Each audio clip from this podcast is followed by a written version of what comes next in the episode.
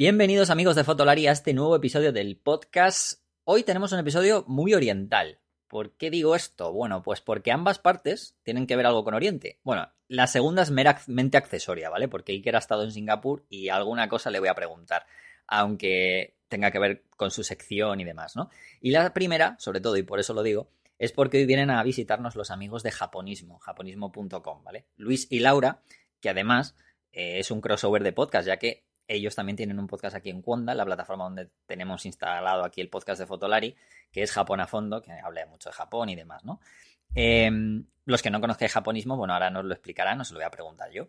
Eh, que sepáis que es, bueno, digamos, el blog, web y medio, vamos a decirlo así, ¿no? Porque tiene muchas más cosas que, que escrita, también tienen el podcast, YouTube, etcétera, sobre el país nipón más importante de habla hispana, tanto de turismo, cultura, etcétera. Entonces, aprovechando esto, ya que yo tengo la suerte de conocerlos desde hace tiempo, eh, pues pensé, ¿por qué no pueden venir ellos aquí al podcast de Fotolari a hablarnos sobre esa unión entre fotografía y Japón? Ya que el país nipón, pues tiene, digamos, mucha cultura con el tema fotográfico. Entonces, ellos que han ido muchísimo tiempo allí o muchísimas veces, han estado por allí, conocen muy bien todo esto, pues que, que nos cuenten anécdotas, temas culturales, turísticos, eh, temas de las marcas, ese, pues no sé si tienen mucho nacionalismo con estas marcas que nosotros quizás es lo que más conocemos, ¿no? Porque las cámaras que tenemos en nuestras manos, la mayoría son del país nipón.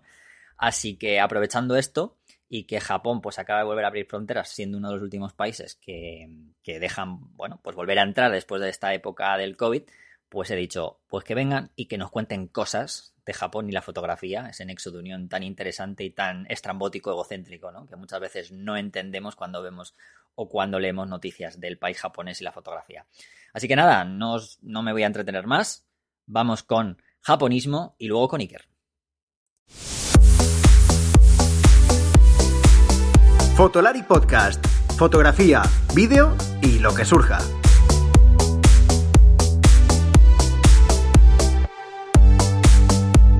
Con Rodrigo, Iker y Álvaro.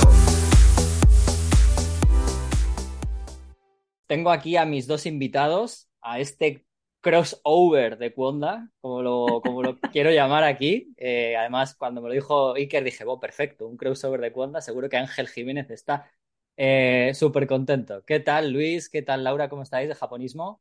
Muy bien, ¿cómo estás? Encantados de estar aquí, muchas gracias. Sí, la verdad es que la idea del crossover nos, nos gusta mucho y eso, ¿no? A ver si así Ángel nos, nos paga más a todos. Eh, bueno, eh, que empiece por pagar. Yo no sé si más, pero a mí por lo menos que empiece por pagar. Bueno, ha sido por decir algo, a, a ver si así, porque seguro que nos escucha y a ver así le, si le pitan los oídos ahora o alguna cosa de estas. Eso es, eso es. Bueno, yo creo que mi siguiente, eh, mi siguiente crossover tiene que ser con Cliffhanger, entonces yo ya me tengo que descojonar vivo. Eh, si hago algo... todo, todo. Claramente, claramente. Ese debe ser el típico, el típico, pues no sé, eh, crossover de me da igual, voy a grabar por grabar, o sea, no. Y que salga lo que, lo que, que Dios salga, quiera, ¿no? Y que Casi. salga lo que Dios quiera. Exacto, Cuanto más loco, mejor. Muy bien.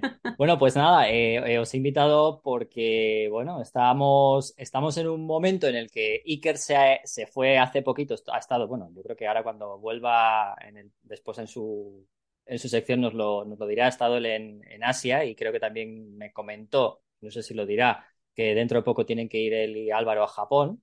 Eh, y bueno, se nos ha ocurrido un poquito, pues ya que tenemos aquí a. Yo, bueno, tengo la suerte de poder conocerlos a, Luis y a Laura antes de incluso de esto, de esto de estar en, en Honda, pues hablar un poco de Japón como país fotográfico en general, porque ellos son súper expertos de esto. Y, y bueno, eh, ahora aprovechando que después de todo este problema que hemos tenido de la pandemia, además yo creo que Japón, ¿no? si no me confundo, ha sido de los últimos países que al final han de los todo. ultimísimos, de los Sí. ultimísimos. Desde el 11 de octubre están abiertos. Pues fíjate, aprovechando esto, pues eh, hemos querido invitarlos para que nos hablen no solo de esta reapertura y de Japón como lugar turístico y fotografiable, sino también un poquito algunas cosas asociadas, porque el mundo de la fotografía, pues bueno, ya sea desde el mundo de cacharreo empresarial y algunas cosas culturales eh, muy estrambóticas, van muy asociados a la fotografía y de hecho casi muchos de nosotros, cuando hablamos de una cámara, cuando tenemos una cámara, casi todos tenemos una cámara japonesa, entre comillas. Casi todos. Eh, sí, entre comillas, porque ya sabemos que luego tal, pero sí, es japonesa. Así que nada, lo primero, para los que no os conozcan, cosa que dudo, porque al que le guste Japón, no conocer japonismo, pues es bastante complicado, solo tengo que decir. Le ponemos la cruz ya mismo. ya, hombre, ¿no? Que somos buena gente. Eh, chicos, explicadme, bueno, explicad a, la gente de Fotolari qué es japonismo, porque, bueno, ya digo que es una cosa increíble, pero vosotros explicadlo con vuestras palabras para que la gente sepa un poco qué, por qué vais a hablar y por qué estáis aquí, además. Vale, pues a ver, japonismo así en resumen, ¿no? En el pitch, elevator pitch, es eh, un medio de comunicación especializado en Japón. Antes decíamos una web, ahora decimos un medio porque tenemos una web con más de mil artículos, pero tenemos también podcast, hacemos directos todos los viernes, newsletter, etcétera. Y lo que hacemos es hablar de Japón de todas las maneras posibles, con todo el nivel de detalle del que somos capaces, con fotos bien grandes para que se disfrute mejor, etcétera, ¿no? Y llevamos haciendo esto además desde el año 2006, que dices, tela marinera. Ha llovido un poquito.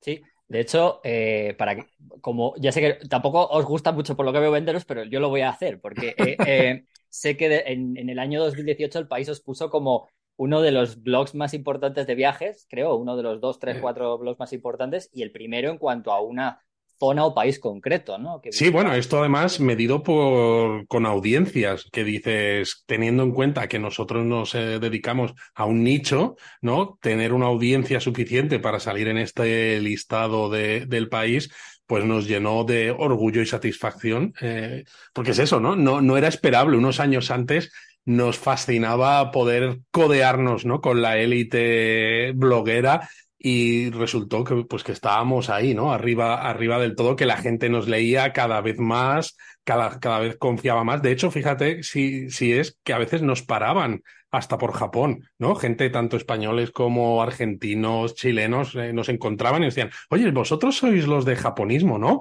Y claro, nos, nos quedábamos, imagínate, con qué cara. daba mucho corte, ¿eh? pero era un poco el indicativo, fue un poco el indicativo de, ostras, eh, cada vez nos lee más gente, ¿no? Y llegamos a más gente. Y ahora con lo que decía Luis, con con ya no solo la web, sino el podcast, los vídeos en YouTube, ¿no? Bueno, los directos, entramos a las casas de muchas maneras diferentes y, vemos ahí que el impacto también ha ido creciendo, ¿no? Cada vez es mayor. Además nos gusta porque es eso, la web siempre ha sido el, centro de la experiencia japonismo, ¿no? Y donde más audiencia hemos tenido, evidentemente en, en YouTube todavía somos más pequeños, el podcast, aunque va creciendo, ¿no? Pero lo empezamos en 2021, ¿no? Era una manera de salir de cosas de esto de la pandemia, de no nos apetece hacer mucho web, pues vamos a hacer otra cosa diferente. Pero es curioso porque hay gente que nos contacta y nos dice, es que estoy preparando mi viaje a Japón con vuestros vídeos. Otro, estoy preparando mi viaje a Japón con vuestros podcasts. Y a mí me flipa. Eh, yo debo decir que, a ver, eh, todas estas preguntas que voy a hacer, yo voy a estar bastante aprendiendo, porque al contrario que en otros países, que por ejemplo Estados Unidos, que para mí es casi como lo que podría ser para vosotros Japón, eh, yo con Japón soy muy neófito. Eh, a ver, soy muy neófito, entre comillas, pero conozco o siempre me acerco a Japón de tres formas. Bueno, cuatro, unido a la foto, en, cuanto a las marcas, pero no en cuanto a los hábitos a lo mejor más culturales. Yo soy muy, muy neófito en esto y me he acercado simplemente por el tema del manga, el anime y los videojuegos. Yo creo que como buen friki son esas tres primeras cosas. Yo creo que... Vamos, eres, el friki perfecto, Rodrigo. Sí, sí. Sí, pero a ver, yo estoy, o sea, digamos que me gustan esas cosas, pero luego hay muchos temas de la cultura y de los lugares, o sea, que yo no he visitado Japón, con lo cual culturalmente reconozco que soy bastante estoy bastante pato en muchas cosas. Entonces, con lo cual voy a aprender mucho lo que vais a, lo que voy a preguntar. Tengo aquí algunas cosas, así que a ver. ojalá, ojalá. a ver, a ver. bien. Claro que sí. Venga. Pues eh, bueno, antes de nada, eh, estábamos hablando de lo de la vuelta al turismo, ¿no? Que yo sé que esto ha sido un poco, ha sido un poco complicado. Eh, Japón para vosotros, ¿Cómo, ¿Cómo, veis que está empezando a, llevar este tema un poco de, la apertura? Eh, para la gente que quiera visitarlo, en este sentido, eh, ¿está habiendo algunas diferencias con respecto anterior, al anterior momento del COVID o hay que hacer algo? No sé. Em, bueno, a, ver, yo creo que todavía es un poco pronto para hablar de ciertas cosas, de si ha habido grandes cambios o no, porque creo que la apertura, esta nueva apertura de Japón ha sido como muy soft launch, ¿no? Un poco eh, se lo han tomado con mucha calma en un momento que tampoco es temporada alta, con lo cual no hay tantísimo turista. La situación mundial es la que es, los precios ¿no? de los vuelos, los billetes de avión, pues son más caros que en 2019, nos guste o no, es la, la realidad que tenemos ahora mismo. Entonces, como que todo ha hecho que no haya tampoco tantísimo turismo de golpe ahora mismo tras la, tras la reapertura.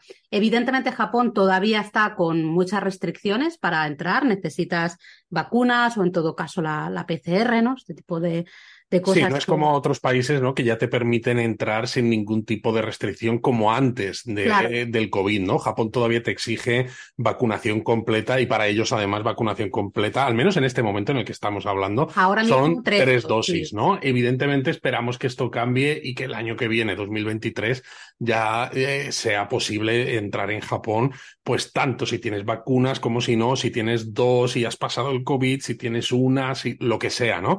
Que, que ya no importa entonces yo creo que sí que se va a empezar a notar también un poco más todo el tema del turismo, también a medida que las aerolíneas vayan recuperando rutas y frecuencias, que es algo que han ido anunciando eh, paulatinamente, ¿no? Pero claro, eh, pues son vuelos muy largos que, que, cuesta de operar y más ahora que no puedes sobrevolar Rusia, que el precio del carburante es más caro, ¿no? Muchas aerolíneas han dicho, ¿para qué voy a mantener rutas que, que van vacías, ¿no? Entonces está costando recuperarlas, ¿no? Entonces habrá que ver cuando esto se recupere, ¿no? Que ya te digo, hay muchas que lo van anunciando, algunas ya lo han recuperado a finales de octubre, otras recuperan a finales de noviembre, otras a finales de año, ¿no? Otras para quizá para marzo y esto. Entonces veremos y yo creo que la primavera de 2023, que además coincide con la floración de los cerezos, ¿no? Que es uno de los grandes momentos turísticos del año tanto para los japoneses como para la gente que visita Japón desde fuera, creo que va a ser la piedra de toque, ¿no? Para ver cómo es, cómo está esa recuperación del turismo. Mm.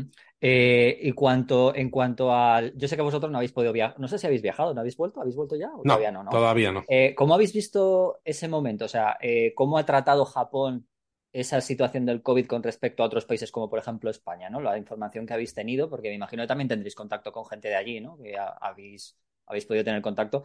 Eh, ¿Ha habido mucha diferencia? O porque yo veo que, claro, ha pasado mucho tiempo, o sea, con respecto a la apertura con España o países europeos, eh, con lo cual me hace ver o suponer que la manera de tratar el COVID por parte de Japón y me imagino que también por parte de muchos países asiáticos, quizás por la cultura, ¿no? La mentalidad que tienen, eh, ha, sido, ha sido un poco diferente, ¿no? Con respecto a, esto. Yo creo que ha sido bastante diferente porque especialmente al principio se hizo mucho hincapié en que eh, esto del COVID era algo extranjero, ¿no? Que venía de fuera, con lo cual ya teníamos un poco esa excusa de vamos a cerrar fronteras, aquí no entra nadie, vamos a intentar que esto no, no explote aquí. Em, También ayudó el hecho de que Japón es un país insular, ¿no? Como muchos otros países insulares, Nueva Zelanda, Australia y demás, pudieron poner medidas más restrictivas, ¿no? Que en lo que es la Europa continental, por ejemplo, dices, es que no puedes porque tienes un montón de fronteras terrestres, ¿no? No lo puedes cerrar exactamente igual. Y se han quedado un poco estancados ahí, ¿no? Y diría que yo siempre digo que ahora mismo Japón eh, parece estar anclado a comienzos de 2021 están en esa mentalidad en la que estábamos muchos países eh, pues hace más de un año ya, ¿no? De, todavía mirando muchos números, muchos datos. Y mirando muchos datos, sobre todo de incidencia, ¿no? Cuando a estas alturas, con el nivel de vacunación que tienen allí, dices, si es que ya no tiene nada que ver, ¿no? Hasta los políticos han, han dicho que si es que la mayoría de los casos cursan leves, ¿no? Pues como está pasando ya en todo el mundo. Y sin embargo, a veces se siguen fijando demasiado en cifras de incidencia, que dices, si es que. Están un mm, poco anclados en el pasado, parece que les está costando salirse de ahí, ¿no? Decir, bueno, creo que tenemos que empezar a dar carpetazo a esto, eh, entender que esta pandemia, pues bueno, ha ido cambiando, evidentemente. Para eso ha habido esas vacunas y la gran mayoría de la población se ha vacunado también. Hay que dar algo a cambio, ¿no? También a esa, a esa población. Eh, y están un poco estancados. Yo siempre digo es eso. Y sobre todo se han centrado mucho ¿no? a nivel de comunicación, tanto del gobierno como los medios, sobre todo oficiales, en hablar mucho de, cómo entraba el virus a través de los aeropuertos cuando estaba el país hiper cerrado, ¿no? Entonces, claro, transmitías una sensación, lo que decía Laura, que el virus parece que viene de, que viene de fuera, ¿no? Entonces es, no, no, nosotros el virus lo tenemos controlado. Si tenemos casos, es porque lo trae gente que, viene de fuera, ¿no? Y claro, para mucha gente, pues eso les ha hecho pensar que el turismo podía ser malo, que, bueno, pues todo esto. Bueno, pues si os parece, ya os voy a preguntar algunas cositas que tienen que ver ya con un poco con la fotografía, porque, a ver, eso, eso, eso me gusta. Mejor, mejor, mejor. No, ya, a ver, esto era un poco para entender un poquito, porque yo reconozco, yo os lo he dicho, yo soy bastante neófito y me imaginaba, ¿no? Por las cosas que veo y por las cosas que, bueno, pues al final, bueno, también estoy interesado muchas veces y veo cosas, pero no es lo mismo de alguien que está todos los días ahí y encima está en contacto con gente de allí. Eh, a ver, Japón es un lugar eh, que yo eh, he leído y he visto muchas veces como muy fotográfico y que muchísima gente va, allí. Pero, a ver, es un, es un país insular, como decía Luis. Luis, que estás, bueno, sé que te gusta la foto porque además hemos hablado muchas veces de ello y desde hace mucho tiempo, eh, sí que me gustaría saber qué es lo que lo primero que te atrajo a la hora de empezar a hacer fotos en Japón. ¿Por qué mola hacer fotos en Japón con respecto, yo qué sé, aquí en España o en Europa? ¿Qué diferencia, por ejemplo, el punto ese?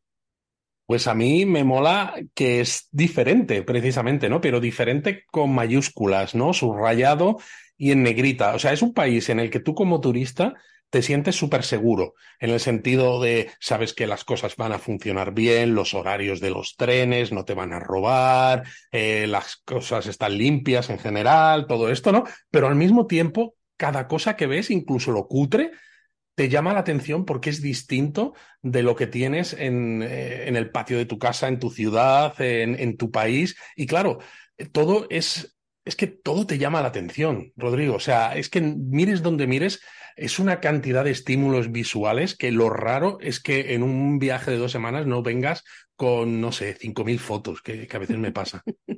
Eh, Laura, eh, tú, que, además estuviste viviendo allí durante una temporada en dos lugares, em, ¿qué, primer, ¿qué primer input, o sea, impacto visual tenías para hacer fotos? ¿A qué primero te, llamó la atención? ¿Qué lugar, eh, qué cosa?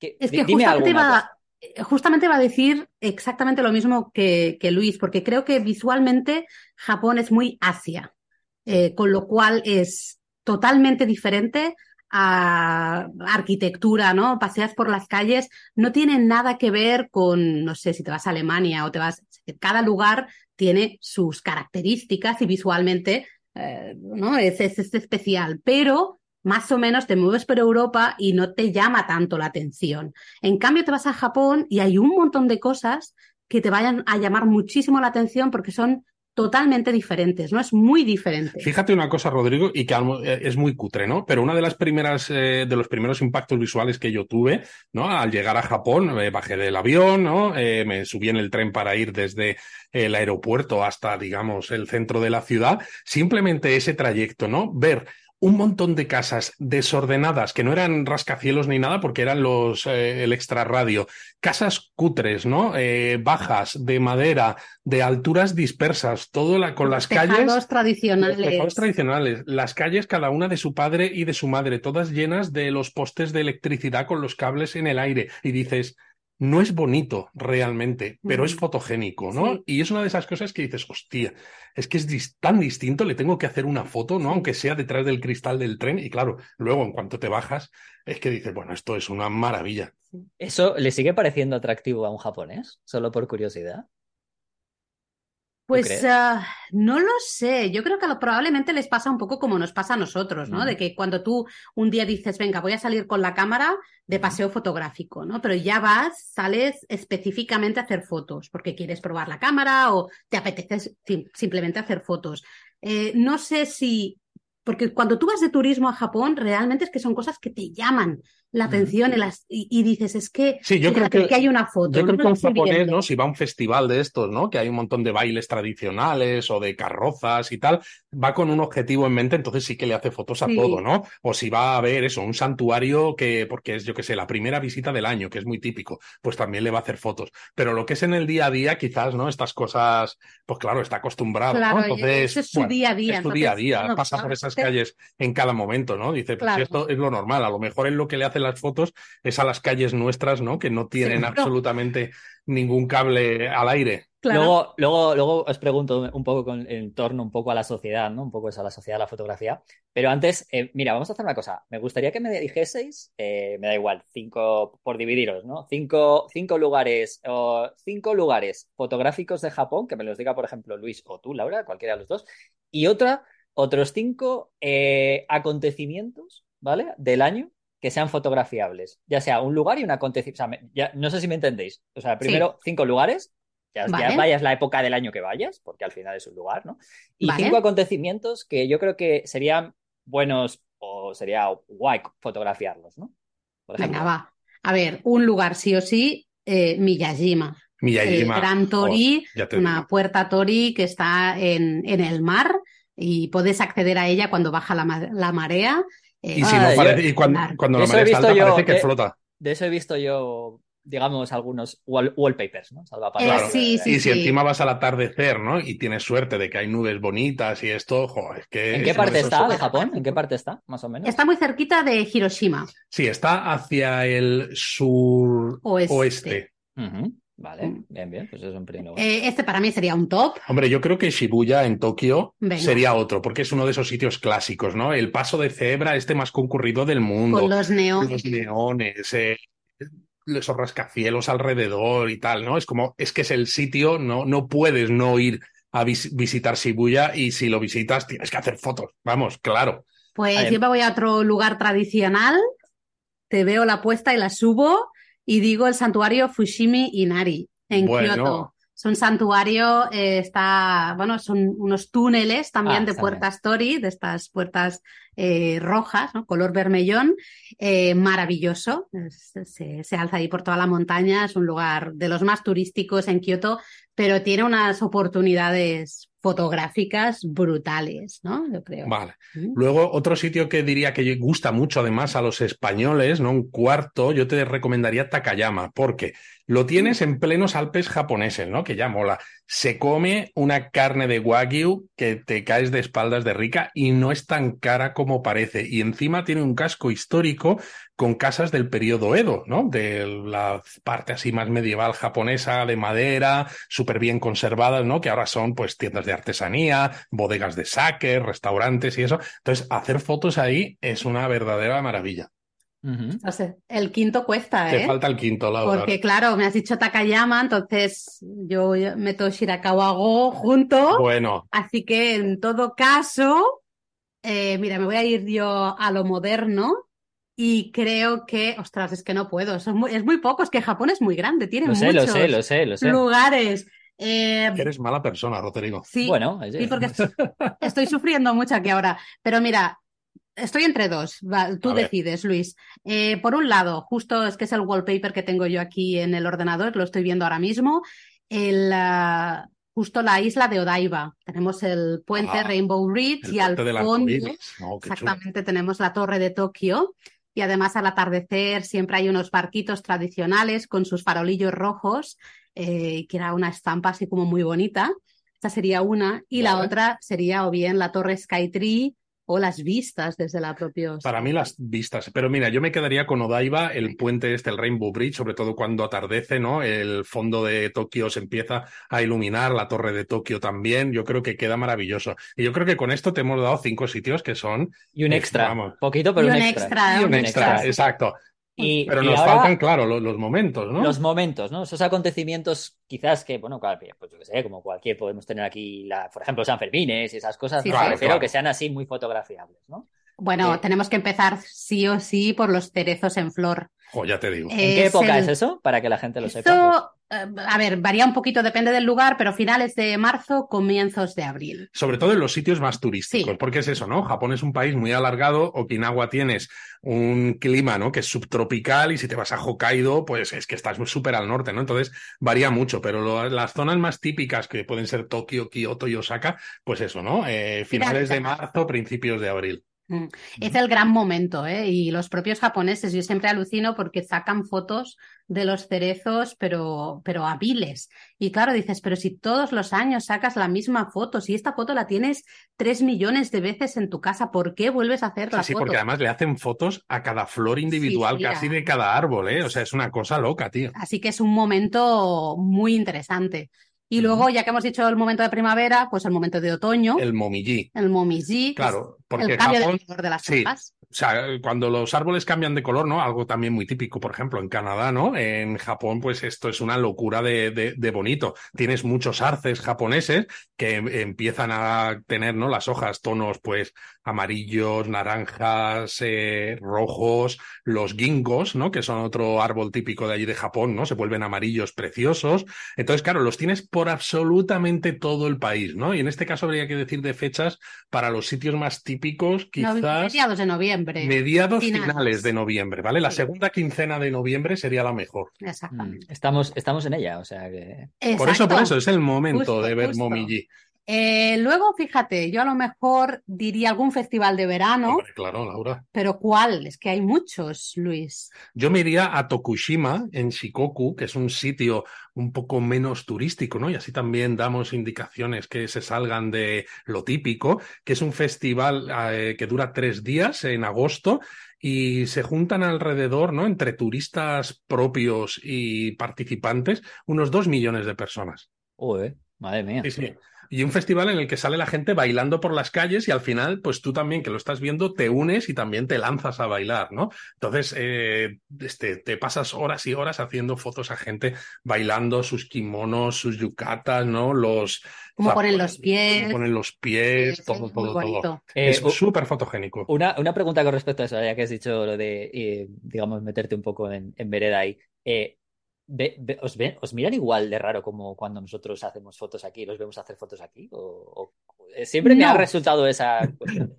No, la verdad es que no, ¿eh? Porque ellos también son bastante de hacer fotos de Ah. estos festivales o de, pues eso, el cambio de color de las hojas, la floración de los cerezos. Les ves, a ellos también. Sí, no sé si luego, quieres, hablamos sí. un poco del tema sociológico de la fotografía, pero son muy locos. Exacto. sí, sí. para- Son, son muy, muy locos. Sí, ¿no? no, no, no, no te miran tan raro, ¿no? Es Vale, bastante normal, sí. Luego, Vale. por ejemplo, otro momento que mola también es ir a un santuario o a un templo los dos, pri- tres primeros días del año, ¿no? Lo que se llama allí el Hatsumode, que es la primera visita al templo o al santuario en el año, ¿no? Que es algo muy típico. Entonces, templos y santuarios, incluso de barrio, que normalmente están medio vacíos, ¿no? O otros que son más populares, pero dices, bueno, hay una cantidad de gente normal. En estos tres primeros días del año se juntan pero vamos, o sea, medio Japón lo tienes ahí metido, ¿no? Entonces mola mucho porque es momento de comprar amuletos para que te dé suerte durante el año, ves todo lleno de gente, todos haciendo sus reverencias, sus rezos, eh, Beber saque caliente. beber saque caliente. Entonces se presta mucho también, ¿no? Al, Claro. al- al tema fotográfico. Sí, porque hay hogueras donde se queman esos amuletos de los años anteriores. Me refiero también de cara, ¿no? a los turistas, hay muchas opciones también para hacer fotos como muy interesantes. ¿no? Mm. Y el último momento, pues, bueno, yo antes iba a decir el festival en Hiroshima, el festival de los farolillos de Ay, qué bonito Hiroshima, pero quizá para cambiar, ya que tú has dicho un festival ya de Obon, de verano, pues a lo mejor nos podríamos ir justamente a los festivales de nieve. Eh, piensa que más o menos febrero, comienzos de febrero, es un gran momento en la zona norte de Japón. Se celebran muchos festivales de nieve y de hielo, porque es una zona en la que nieva muchísimo. Y de todos, porque hay un montón, yo no sé si estarás tú de acuerdo, Luis, pero yo voy a votar en tema de fotos.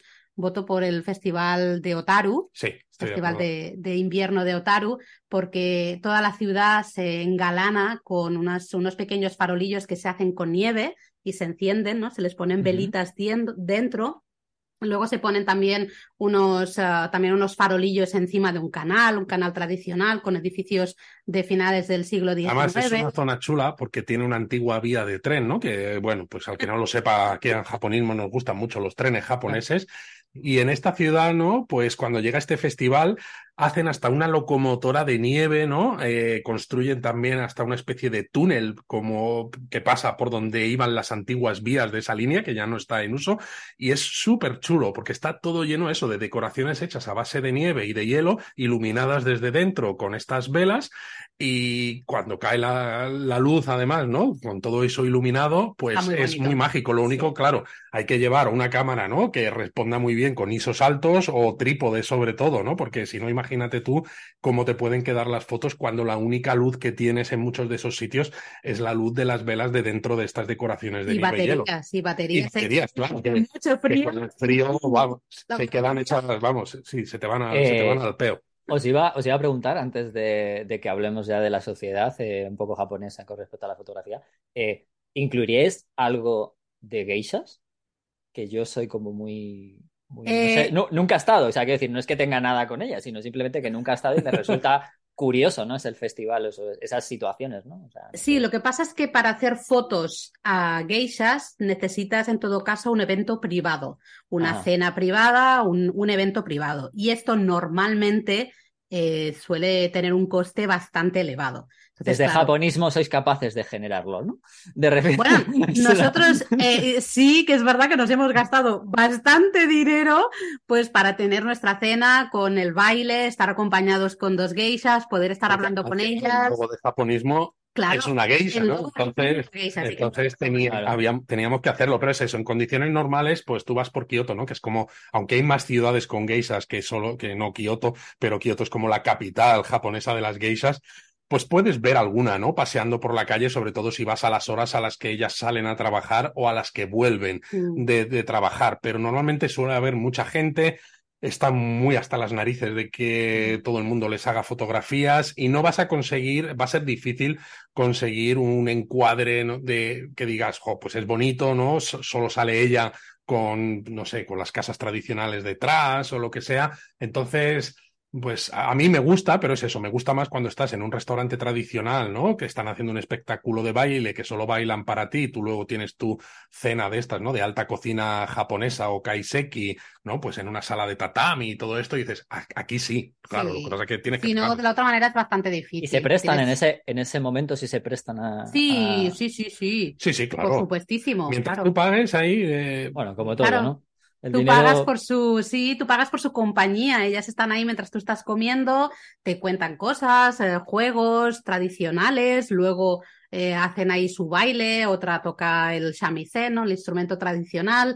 Entonces, mientras están ahí, pues evidentemente les puedes preguntar y, oye, espera que te haga una foto, pues de la nuca, por ejemplo, ¿no? Del peinado por detrás, sin ningún tipo de problema. Por eso digo que claro, es un tema, es un tema más turístico externo de Japón o incluso los propios japoneses también son, empezó, empezó, siendo un tema muy interno, ¿no? Lo que pasa que, claro, esto tuvo su punto alto cuando, antes justo de que explotase la burbuja, cuando había mucho dinero y sobre todo mucha gente iba a eventos con geisas porque lo pagaban las empresas, ¿no? Luego cuando la burbuja reventó, pues el sector se vio un poco abocado a tener que reinventarse porque dices, es que no hay dinero y entonces se ha empezado a abrir un poco más también al, al turismo, ¿no? Y gracias a eso los turistas, pues bueno, pueden ir, por ejemplo, bailes de primavera o bailes de otoño, donde puedes ver geisas bailando ¿no? en, un teatro y dices, bueno, pues al menos las veo, no te dejan hacer fotos mientras bailes, fotos, exacto. pero al menos las ves, ¿no? O a veces hay beer gardens, eh, pues en verano, donde pues en los barrios de geisas, pues dices, bueno, pues tú llegas,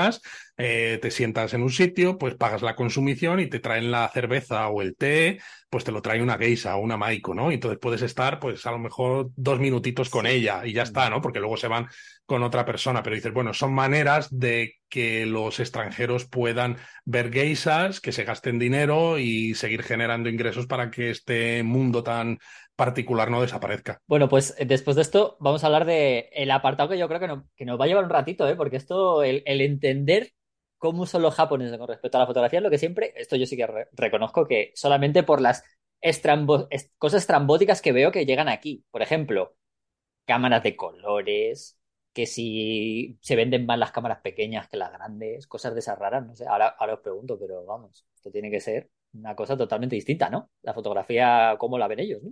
Les flipa la fotografía. Les flipa la fotografía. Es verdad que las cámaras pequeñas, eh, ¿no? Sobre todo cuando Canon ¿no? empezó a sacar las Rebel y, estas, se vendían como. Como churros. Como rosquillas. Pero a mí lo que más me ha flipado, fíjate, Rodrigo, más que esto, es ir a los festivales, ¿no? O ir, por ejemplo, a fotografiar cosas de trenes, porque a nosotros nos gustan mucho estas tonterías. No, pero te iba a decir, eh, perdona que te interrumpa, no solo a ti.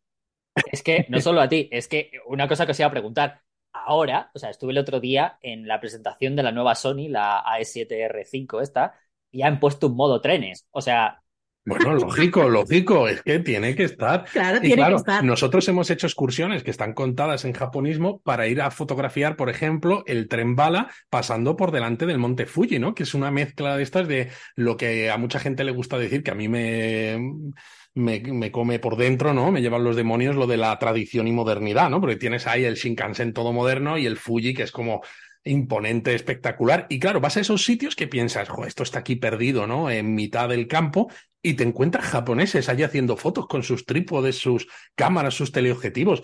Y cuando vas a los festivales, ¿no? Como algunos de estos que, que te hemos contado antes, me acuerdo, ¿no? Que iba yo con mi, en aquel momento, ¿no? Hace años, iba con un 100-400, ¿no? Yo pensando, joder, fíjate aquí el pepinaco que llevo y tal y te encuentras japoneses que van con su monopiés, con un 600, con un 500, con cosas así, y te quedas loco. O sea, el, el nivel de gasto que el japonés medio, incluso a nivel amateur, hace para poder fotografiar todos estos eventos especiales del año de los que antes hemos hablado y cosas locas como los trenes, es que te vuelven loco. Se ve mucha gente con cámara por allí. O sea, hacen más fotos que, por ejemplo, nosotros, más allá de que nosotros lo hacemos con los móviles y demás, pero lo tienen más interiorizado el tema de fotografiar, más allá de cuando nos vemos aquí por turistas, pero me refiero en su propio país, lo tienen más Muchísimo, muchísimo, de verdad. Es que a veces decimos, venga, vamos a ir a. Uy, perdona, que está pasando aquí una ambulancia. Em, me ha dejado a mí sorda. Eh, vamos a ir a tal parque a hacer fotos, ¿no? Para un jardín japonés, por ejemplo. Y te encuentras un grupito, y a veces son grupitos de gente mayor, de a lo mejor más de 60 años. Sobre todo eso, sobre todo gente mayor. Como decía Luis, o sea, van, además, muchos llevan sus chalecos para tener ahí. Chalecos de estos fotográficos, ¿no? Para tener todo el equipo. Algunos van hasta con pequeños, como pequeñas escaleritas de dos o tres escalones, pues para, por ejemplo, en un festival de estos, ¿no? Se ponen en el extremo, en lugar de ponerse en las aceras, ¿no? Y hacer las fotos más o menos lateral, no, no, se ponen enfrente, en un sitio, ¿no? En el que para, digamos, el desfile, se suben ahí y se ponen a hacer fotos a, todo lo que se menea. Y tú cuando lo ves dices, joder, qué profesional. Y se ve eso que no, no son fotógrafos profesionales, son, pues eso, aficionados, y, pero se lo toman muy, muy, muy, muy en serio. Sí, sí, pero muy en serio. Y luego, claro, en las redes sociales, pues comparten, ¿no? Pues los mejores sitios para hacer fotos de los trenes eh, pasando por no sé dónde. O, oh, pues mira, he descubierto este otro sitio y tal. Y se hacen excursiones, pues para ir a hacer esas fotos concretas, ¿no? El tren cruzando un puente por una garganta en no sé dónde que dices, Buah, esto además en otoño, ¿no? Cuando cambian las hojas de color, esto es maravilloso. Y tú los ves y dices, pues voy a ir yo allí porque tenemos una web que habla de Japón y voy a estar solo. Y dices, ah, pues no. Hemos llegado a ir a, lugares hiper remotos de verdad, de decir, te bajas de un autobús, tienes que andar un rato para llegar a un puente concreto para ver pasar un tren y piensas, aquí no habrá nadie y cruzarte, pues que hay dos personas más, japoneses, pues ellos también preparados con sus cámaras para tomar la misma foto. Y todavía más locos que nosotros porque van con sus libros de horarios de trenes para saber exactamente a qué hora y qué modelo de tren es el que pasa en cada momento. O sea, que dices, porque nosotros vamos allí y decimos, pues estamos una media horita, ¿no? Pues hacemos unas cuantas fotos y ya está. No, no, ellos miran el libro de horarios porque a tal hora en concreto pasa el modelo X, que es el que hace el servicio de las 23.32. Eh, tremendo. Yo, yo no, te iba a decir, no, yo no me veo a, uno, a un español viendo, mirando el cercanía, ¿sabes? Es el que pasa, yo qué sé, de aquí a no sé dónde no, no, no, la verdad. Eh, pero, o sea, tiene, tal cual, tal cual. Claro, tiene sentido entonces, ¿no? Lo de que marcas como Sony, por ejemplo, así, saquen estos modelos estrambóticos, porque aquí es una chorrada, obviamente, pero como viene, viene de allí, o sea, claro, mucha gente hace, mucha gente hace fotos a trenes. Pero es que te bajas del Shinkansen, que sería el AVE, ¿no? El tren bala, en cualquier estación, es que da igual, en cualquier momento, eh, siempre hay alguien, y normalmente es más de una persona, que se está haciendo una foto al, ¿no? justo en el morro, al comienzo del tren, en plan, eh, para, para, recordar ese momento y de, me he subido a este tren, ¿no? Exacto. Mm, Yo también siempre voy, ¿no? Al comienzo del tren a hacer fotos y siempre tengo que, bueno, pues hacerme sitio. Esperar, si pues, O si no, esperar el momento, porque siempre hay niños, pero no solo niños, sino también mayores, ¿no? y también mujeres que son muy fans de hacerse fotos delante de los trenes. Mm. Sí, sí, sí. Eh, ¿hay, ¿hay, mucho gasto entonces? O sea, ¿pensáis que eh, es un país con muchísimo gasto en el, en el tema fotográfico allí? O sea, Absolutamente sí sí. Sí, sí, sí. Absolutamente sí, porque además es eso, en muchos casos tú les ves y gente que no es para nada profesional, sino que, bueno, se compran su cámara, pero se compran oye, una buena cámara, luego dos objetivos mínimo, que si luego el trípode o el monopié, que si luego eh, el chaleco para ir más. Sí, sí, sí, o sea, gastan, gastan dinero, ¿eh? o sea, esta gente, esta gente se gasta, se gasta dinero en, en este hobby. Es uno de estos hobbies eh, más, yo creo, que más extendido está por todo el país. O sea, es como si casi todo el mundo tuviera una cámara. No hablo de un móvil, sino una cámara en su casa, casi. Yo, Casi, casi. Pues sí. casi y además es eso, a mí es que me sorprende porque te, te, cruzas con gente mayor, 60 años, y hay un grupito de señoras y un grupito de señores y van con sus megacámaras que a veces Luis y yo decimos. A veces me han hecho sentir pequeño, tío. Yo, que yo iba ahí con equipo más o menos decente y tal, y, y, pasé el abuelete, que encima va más rápido que yo, subiendo un camino de montaña a un santuario, que dices, madre mía, está más en forma que yo el, capullo y encima lleva mejor equipo que, que, el mío. Es tremendo, tremendo. ¿Habéis entrado, ¿Habéis entrado alguna vez en alguna tienda de estas de fotografía allí? Eh, Alguna, sí, en algún caso. más en el pasado, sí. Mm. En el pasado se veía mucho, ¿no? Tiendas también de segunda mano, donde podías encontrar bastantes bueno, más precios decentes, ¿no? En objetivos, en cámaras. Ahora ah, se ha puesto un poco de moda, entre comillas, sobre todo gente que quiere volver un poco al pasado, ¿no? Que eso sí que también está pasando un poco aquí, aunque no tan quizás extendido, de, ay, mira, me apetece volver a hacer fotos de carrete, sí, ¿no? Entonces, pues bueno, puedes encontrar cámaras, por ejemplo, algunas Canon, ¿no? Una T90 o yo qué sé, cosas así antiguas y, y, mola mucho, ¿no? Y objetivos de los antiquísimos de Canon o de Nikon o de la, o de la marca que sea. Eh, lo que pasa que ahora también, eh, desde hace unos años, ¿no? Se han puesto mucho de moda los grandes centros comerciales especializados en fotografía, ¿no? Que tú vas y tienes plantas y plantas llenas de cámaras, eh, objetivos, accesorios, equipos. O sea, es una maravilla para, sobre todo cuando vas como turista y comparas precios, ¿no? Ahora que el yen además está bajo, porque dices, madre mía, me sale súper a cuenta, pero también creo que ha supuesto un pequeño problema con esas tiendas un poquito más con encanto donde podías encontrar barrio. Eh, sí, estas cosas especiales, ¿no? Porque ahora son esto, grandes, grandes tiendas. Mm. ¿Y qué hay de eso de, de porque bueno, cuando yo no he ido, pero Iker alguna vez ha estado y ha hecho algunos vídeos que yo lo estaba viendo y demás, eh, gente que me, me, lo ha comentado, eso de esas, de, ser tan estrambóticos con respecto a las cámaras, por ejemplo, cámaras de Hello Kitty, que se venden, o sea, se venden un montón, o sea, todo ese tipo de cosas, que aquí lo diríamos que es una horterada, allí la gente lo ve como una horterada realmente, o lo compra sabiendo que es una horterada, o lo ve como algo lo más normal del mundo, porque yo es que cuando lo veo digo, vale, sí, tiene que existir porque aquí existe a lo mejor alguna gilipollez, pero, pero allí hay... Claro, pero tú dices una cámara de Hello Kitty para un japonés, eso para nada es una horterada. es la maravilla de Eso es, hay un concepto japonés muy importante que es el concepto kawaii, kawaii, que significa en plan como que cute, ¿no? Que, que, mono, que, que cucaba. ¿eh? Mm. Eh, es, es un, casi un, con una filosofía de vida. De hecho, esto lo ves incluso con los teléfonos móviles, ¿no? Tú vas un momento en el metro por la mañana, ¿no? Cuando hay más gente, casi todo el mundo va mirando sus teléfonos móviles. Y claro, los teléfonos móviles hoy en día, ¿no? Los smartphones son de bastante grandes, pero tú ves a un japonés con el teléfono móvil y ocupa como dos veces y media más de lo que es el teléfono normal, porque llevan unas fundas, pues de Rilakuma, de Hello Kitty, de lo que sea, sobre todo cosas de manga, de anime, de esto, ¿no? Unas fundas súper extravagantes que hacen que el teléfono ocupe dos veces más, tres veces más de lo que, del volumen que ocuparía normalmente, y con colgantes y con cosas, ¿no? Entonces, claro, no te extraña que luego, pues con las cámaras de fotos pase lo mismo, ¿no? Todo lo que sea personalizar y tener algo que haga que sea, pues eso, que sea más, más cute, más kawaii, pues mola mucho. Pero eso yo creo que, Perdona, espera, termina, termina. Solo, un apunte. Eh, es una sociedad bastante consumista. Realmente en Japón les gusta mucho gastar dinero. Y si sale una cámara que es de Hello Kitty, por decir algo, es la excusa perfecta. Yo, yo tengo esta misma cámara o parecida, no la necesito, pero ostras, es que estás de Hello Kitty. Es una edición limitada. Claro. Son muy coleccionistas, incluso para eso. Sí, sí, sí, sí. Son muy coleccionistas, punto. O sea, para directamente, ¿no? Para todo, ¿no? Para todo. Para todo. Fíjate, son coleccionistas que viajan por el país para probar sabores de Kit Kat que solo pueden encontrar en ciertas regiones, ¿no? Entonces es, ah, mira, pues he estado aquí y me he comprado los Kit Kat de esta región, o me he ido en este tren para comer la caja de comida que venden solamente en la estación de este, de este sitio. Sí. O sea, les encanta coleccionar, no solo, o sea, el coleccionismo en sí, pero también el coleccionismo como de eso, de experiencias, ¿no? Y de, de todo este, este, tipo de cosas. Podría, podría ser entonces un, una, un motivo por el que porque todo eso se vende, ¿no? Porque a mí muchas veces me resulta extraño. Marcas como Pentax, que son las únicas que quedan ahí en Reflex, ¿no? en el mundo, pero siempre que te sacan cosas de colores, que, que aquí cuando lo ves dices, madre mía, qué aberración. Que no la compra nadie. Pero allí, allí es como, a la venga, ¿no? O sea, vamos a comprarlo que se queda. Y seguro que hasta se agota. O sea, son cosas que hasta se agota. Sí, sí, segurísimo, ¿eh? Segurísimo.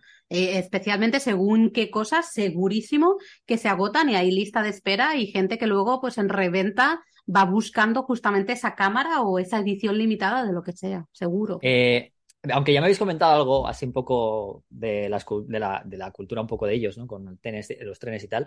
Eh, ¿Hay alguna, alguna cosa, alguna anécdota, algún momento que si os, de todas las veces que habéis estado, que os haya quedado con respecto a ahí algo fotográfico que dijeseis, pero ¿cómo se para este hombre o cómo se para esta mujer hacer una foto a algo concreto que, que os haya llamado mucho la atención eh, socialmente?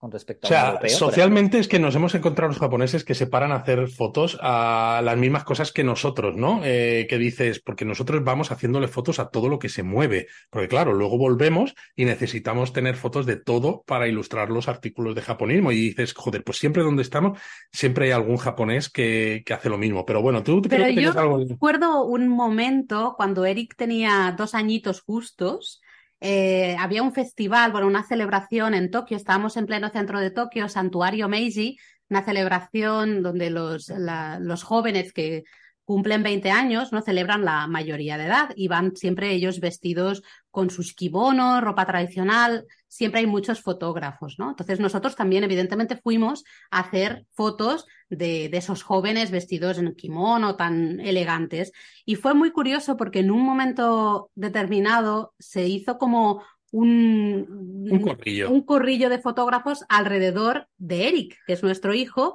que eso tenía. A ver, claro, era invierno, ¿no? Porque esto ocurre a principios de enero, entonces hacía frío, ¿no? Nuestro hijo iba súper cute, ¿no? Súper kawaii, Con su abrigo, con un gorro con forma como de, de rana, ¿no? Así verde con orejitas, ¿no? Y encima, claro, se movía, tenía unos andares, ¿no? Con dos añitos y esas piernecitas cortas, súper mono. Y se juntaron un montón de japoneses que estaban con sus camaracas, sus pedazos de objetivos para eh, fotografiar a estos chavales japoneses jóvenes, ¿no? En este festival y se pusieron a hacerle fotos a nuestro hijo. Exacto, hubo un momento que nadie estaba haciendo fotos a, a los chicos en kimono y estaban todos los fotógrafos que no eran profesionales, ¿eh? había, había mucho aficionado, todos estaban alrededor de Eric y yo hubo un momento y le hablaban, ¿no? Y le, decían como que hiciera monerías y todo eso, ¿no? Para hacerle fotos. Y yo pensando, madre mía, la de fotos de nuestro hijo que tiene que haber en tarjetas de memoria por allí, por Japón. Por Japón, ¿no? Esto es como, eh, no me conozco el barrio, pero es como cuando a lo mejor vas a ese barrio donde hay muchísima gente. ¿Cómo se, cómo se llama esta gente, no? La,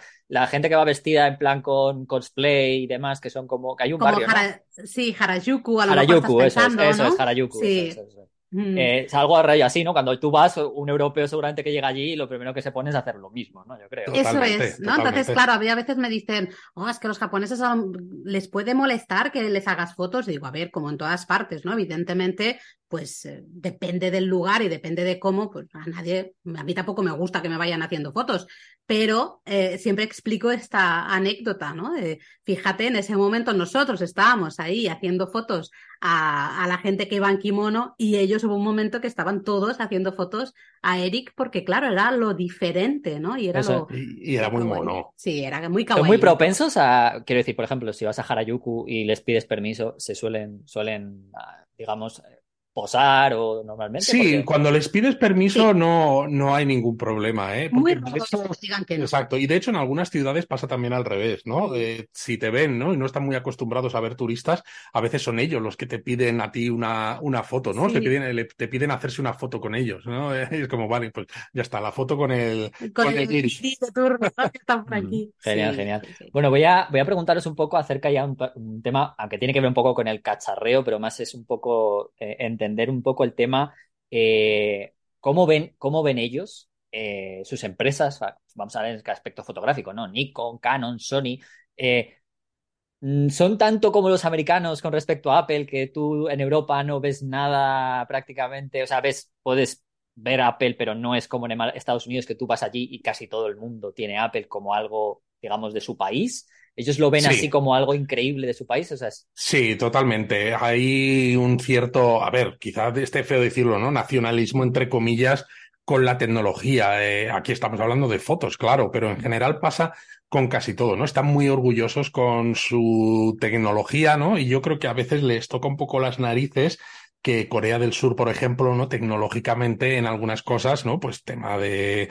televisiones y esto, ¿no? Les esté pasando un poquito por la derecha. Pero claro, en tema de fotografía, pues ellos están súper orgullosos de, de, sus marcas, ¿no? Pues sus Canon, sus Nikon, sus Sony, o incluso, pues en otras eh, circunstancias, pues eso, Pentax o lo que fuera, ¿no? Entonces, sí, sí, sí, prácticamente es, es imposible. Yo diría que no he visto Yo ningún tampoco. japonés con una cámara que no sea japonesa, mm. pero nunca. Y llevamos yendo desde allí. Bueno, Laura, la primera vez que estuvo allí, estuvo en el año 2000, 2000 ya, ¿no? Entonces sí. ha llovido, ha llovido un poco y siempre hemos visto única y exclusivamente japoneses con cámaras japonesas. Uh -huh. O sea, eh, en cuanto al aspecto económico, mm, a ver, yo no conozco mucho bueno, la importancia que tiene, pero debe ser bastante importante. Canon, por ejemplo, Nikon, o ni que decir claro, claro. Sony, claro, ni que decir Sony, ¿no? Me imagino. Sony que ya no solo es fotografía, sino allí Sony debe estar por todos los sitios. O sea, está, está, está por todos los sitios y al final es eso, ¿no? Son grandes marcas de las que ellos se sienten muy orgullosos y claro, pues eh, ahí tienen que llevar, tienen que hacer país, ¿no? Casi, en cierto sí. modo.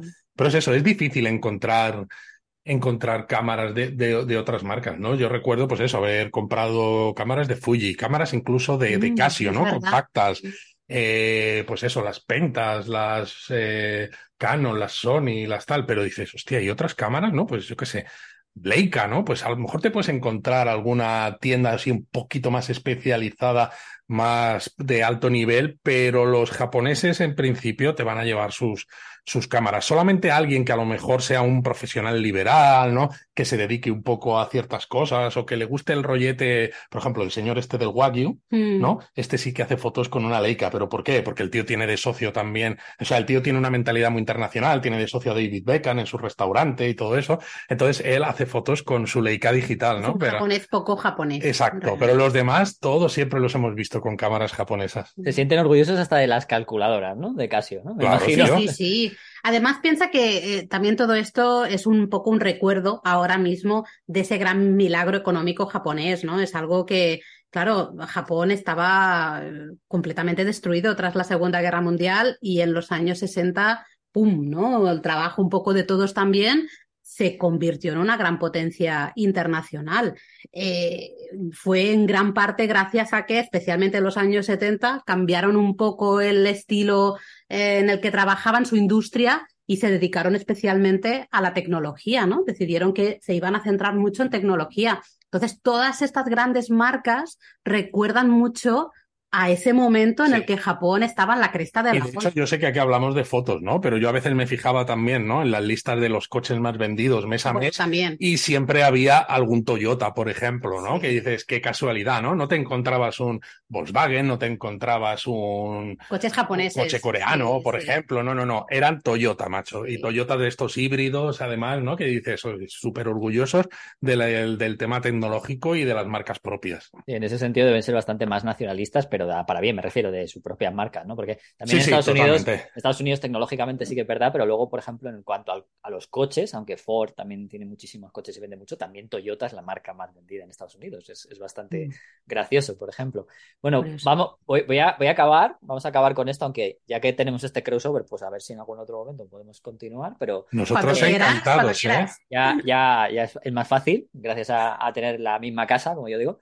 Eh, os, voy a, os voy a preguntar por un tema que además lo quiero tratar en futuros, en algún episodio eh, futuro eh, más, más en profundidad con respecto a este país, que es el tema del fotomatón, que en este caso es el puricura, ¿vale? Sí, Probablemente lo, haremos, lo haré con respecto a España, porque también el fotomatón en España tiene como un poco su, su historia y su ecosistema. Yo creo que todos hemos, hemos, visitado el fotomatón alguna vez, en los años 80, 90, pero allí en Japón es un fenómeno desde hace 20 años, el tema del puricura, ¿no? Desde hace este más, incluso. Sí, sí. Ah, fue en el 95 cuando se inventó esta primera máquina. Y claro, se traduce como fotomatón porque la idea es un poco la misma, ¿no? Claro, te haces la foto, eh, como el selfie, digamos, ¿no? Ahí en esa máquina pero realmente no tiene nada que ver con el fotomatón que tenemos. Bueno, con el fotomatón clásico, donde en España te hacías fotos de carnet para luego hacerte DNI pasaporte, ¿no? Pero yo, por ejemplo, sí que recuerdo, también mucho más reciente, ¿no? En eventos que he hecho cuando trabajaba en Google, pues que siempre teníamos nuestro fotomatón donde podías... Eh, pues yo qué sé, disfrazarte, podías poner efectos y tal, pero nada que ver con lo japonés. En Japón es muy habitual eh, en las grandes calles comerciales encontrarte, bueno, puede ser que te encuentres los arcades, ¿no? Con las máquinas y demás, y ahí siempre va a haber varias máquinas de estas de purícura. Eh, siempre. A veces también te encuentras locales solo de estas máquinas de purícura. Y básicamente es, algo muy popular entre las chicas, más entre el público femenino que el público masculino. Y es para... Y parejitas un poco. Parejitas también, sí. Pero y es para tener un recuerdo de ese día. Eh, hemos quedado para ir a comer y pues vamos a acabar siempre yendo a hacernos una foto, ¿no? Sacarnos un, un purícura de estos, que al final la foto que, que te dan es una pegatina, ¿no? Tú la puedes luego, un adhesivo, lo puedes pegar. Hay álbumes también específicos para guardarlas. Bueno, nosotros nos hicimos puricura en el año 2003, así súper románticos, le pusimos corazoncitos y cosas de le, puedes... le puedes poner stick o cosas encima, ¿no? Como... Le puedes poner de, todo. de todo. Y claro, hace unos años, ¿no? Yo recuerdo en 2003, cuando fuimos a una puricura de estos, me sorprendía mucho más porque eso, porque los fotomatón en España eran solamente para fotos de carnet. Entonces, claro, aquí podías añadir un montón de efectos eh, que dices, la leche, lo flipante que es esto, y salían eso como pegatinas. Yo luego me la pegué en el móvil, mientras, claro, cuando yo me volví a España, que tú seguías allí, que estabas viviendo, no, pues te echaba de menos, pues yo pues me llevaba el puricura pegado en, en, en mi móvil. Y era súper flipante, ¿no? La capacidad que tenía y sorprendía más porque fuera de Japón no encontrabas estas cosas, ¿no? Ahora, claro, ahora es mucho más fácil hacerlo porque incluso con los móviles, ¿no? Te haces un selfie y tienes 200 aplicaciones que le puedes hacer de todo. Entonces el Puricura como que ha perdido un poquito de... Sí, pero eh, eh, en Japón allí no. se mantiene. Allí yo creo que sí, ¿no? Exactamente, ¿no? Y de hecho, se mantiene, además piensa que hay sitios, o sea, justo al lado de las máquinas, actualmente, en la gran mayoría de locales, tienes todo un espacio en el que hay planchas de pelo, secadores de pelo, eh, maquillaje compartido, para que eh, antes de hacerte la foto, pues oye, te pongas ahí, te, te, vamos, perfecto. Lo que quería decir con esto es que antes a mí me gustaba, ¿no? Porque como no lo había tanto fuera, ni ah, te hacías esos selfies, ni esas aplicaciones, pues tú te entrabas en el Puricura y era muy especial, ¿no? Ahora, claro, como ya puedes hacer muchas de estas cosas a veces también sin necesidad del Puricura, las máquinas se han vuelto un poco más todavía extravagantes si cabe, porque te meten unos, eh, unos filtros eh, y, unas cosas que las fotos que sacas ya a veces no tienen nada que ver con la realidad. Sí, pero al final es un poco igual que en las aplicaciones de fotos. ¿eh? sí. Hay gente que le gustan mucho los filtros y los lleva al extremo. ¿eh? Yo, pero yo, yo creo... de ponerte ojos gigantes y... Yo creo que el hecho de... Yo creo que también hay una cosa que han mantenido, ¿no? Que, que es el hecho de hacerse una foto y que salga en papel. O sea, aunque sea de lo que sea, ¿no? O sea, como el recuerdo. O sea, eso porque al final el Puricura, lo, lo, yo creo que es lo raro es eso, que haya seguido justo incluso después del auge del digital, porque aquí te haces una foto, si te haces un selfie, te puedes poner lo que quieras, Yo creo que ellos siguen teniendo ese auge porque te la dan la foto en papel o en pegatina, ¿no? Eh, de que puedes luego llevarlo, ¿no? te la dan en digital ya también, o sea, te la mandan al móvil también, pero eh, te sale en la maquinita igual en, en, tu papel este fotográfico, pero adhesivo, ¿no? Sí, sí, es, pero es curioso por eso, porque va más allá de hacerte una foto, ¿no? De recuerdos, todo como un evento. Yo sé de amigas mías que quedan para hacerse el purícura y, van, quedan y dicen, quedamos en tal sitio y van media hora antes para, me voy a planchar el pelo y, las tienes ahí planchándose el pelo en, en, las planchas que hay, ¿no? Justo ahí al lado y luego se hacen purícura y están cuatro horas para hacer la foto perfecta y espera que le pongo ahora un texto, ¿no? Porque puedes poner eh, textos, qué filtro le ponemos, los ojos más grandes, más pequeños, no sé qué. Sí, es todo un evento social realmente, ¿no? es parte del quedar con los amigos, sobre todo con las amigas, ¿no? Las chicas, sí. Sí, sí, sí, es como, vamos, como incluir la fotografía dentro de ese, dentro de ese rito, ¿no? Rito cultural. Exacto, y sobre todo lo que tú decías también, ¿no? Ese punto que tiene de algo real, algo tangible, algo mm. con lo que te quedas y que compartes, porque te salen varias, ¿no? Pues mira, esta es para ti, esta para mí, esta tal, ¿no? Tiene ese puntillo que a veces se, se pierde un poco, pero que es bonito todavía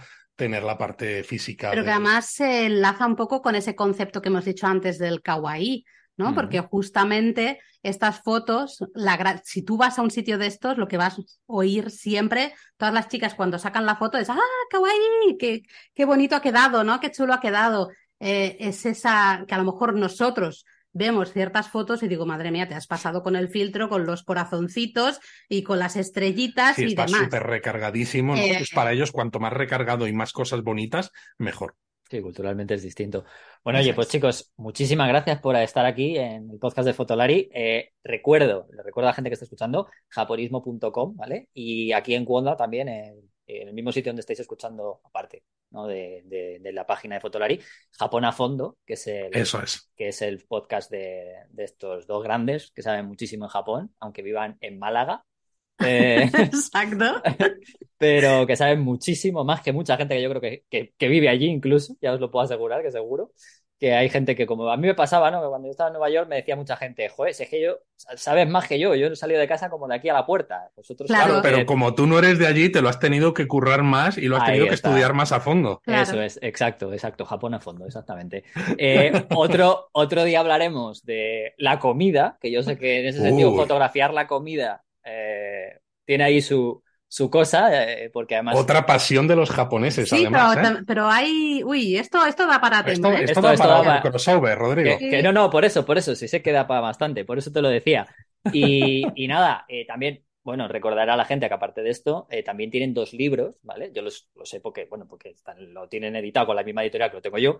Entonces, eh, que les echen un ojo en Anaya, ¿vale? En Anaya, Anaya Turing, en este caso son los dos, ¿verdad? Anaya Turing. eso es. Podéis, encontrar los dos libros de, de, ellos. Uno, uno tiene que ver con la comida, ¿verdad? Creo que el primero. Exacto. Uno es un recorrido turístico del norte a sur de Japón en función de los platos regionales de cada, de cada zona. Y el segundo es de fotografía y conceptos japoneses resumidos. O sea, pues mira, viene que ni al pelo este, ¿eh? el segundo. Eh, Japón en imágenes. Japón en imágenes. Japón en imágenes, exactamente, sí, es verdad.